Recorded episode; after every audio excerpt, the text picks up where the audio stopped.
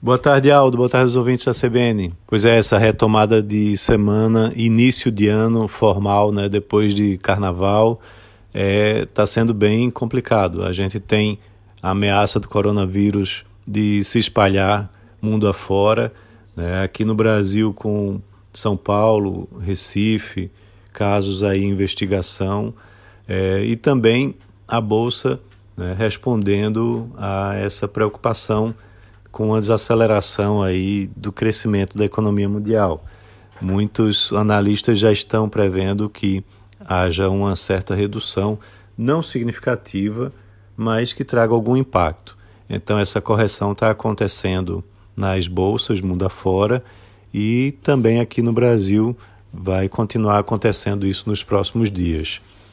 Na agenda de reformas, aí a gente tem uma expectativa né, da reforma administrativa ser finalmente entregue essa semana pelo governo federal, né, já que semana passada, após muita pressão, foi é, assinado pelo presidente o encaminhamento da reforma.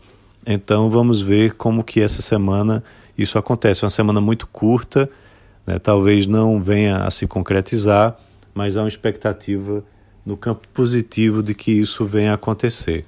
Então é um reinício de, é, de semana, né, reinício de compromissos que as, as pessoas e as empresas têm e vamos ver como que a repercussão vai acontecer daí para frente.